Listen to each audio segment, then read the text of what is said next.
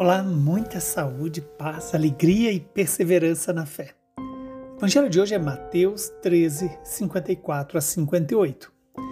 Naquele tempo, dirigindo-se para sua terra, Jesus ensinava na sinagoga, de modo que ficavam admirados. E diziam: De onde lhe vem esta sabedoria e esses milagres? Não é ele o filho do carpinteiro?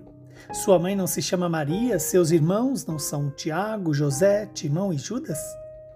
E suas irmãs não moram conosco? Então, de onde lhe vem tudo isto? E ficaram escandalizados por causa dele.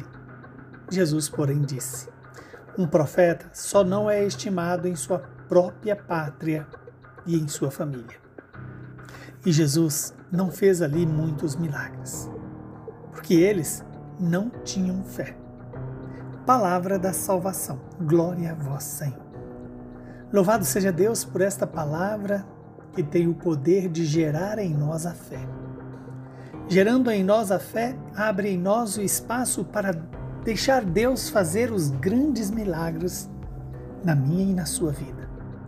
O primeiro milagre é nos perdoar dos nossos pecados, é nos dar a esperança da vida eterna, é nos fazer acreditar em Jesus que além de filho de carpinteiro, de ser filho de Maria, ter os seus parentes Tiago, José, Simão e Judas, de ter os seus familiares ali próximos deles, ele também é o Filho de Deus. Aqui está a novidade. Crer em Jesus, o Filho do Deus vivo. Como Pedro professou a fé, tu és o Cristo, o Filho do Deus vivo. Como Tomé disse: Tu és o meu Senhor e meu Deus. Professar a fé como os santos professaram, como Maria Teresa, Santa Teresa do Menino Jesus, Santa Teresinha e também Santa Teresa de Calcutá, Santa Dulce, São José de Anchieta, São Francisco de Assis, são João Paulo II, tantos e outros santos que professaram a fé, que acreditaram em Jesus pelo ser divino e pelo ser, pela sua dimensão humana, pelo seu ser homem e ao mesmo tempo pelo seu ser Deus.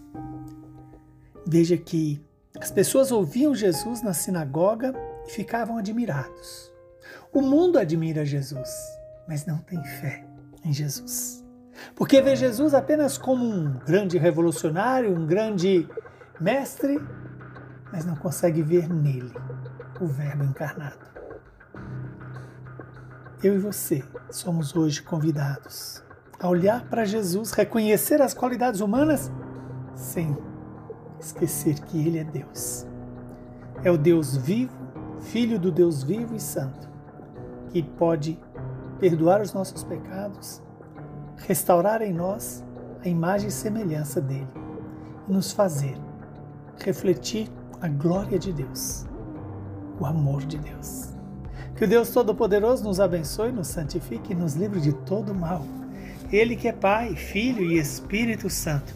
Que Deus nos dê a graça de termos fé no, no Deus que vence a morte. Saúde e paz para você e para todos os seus.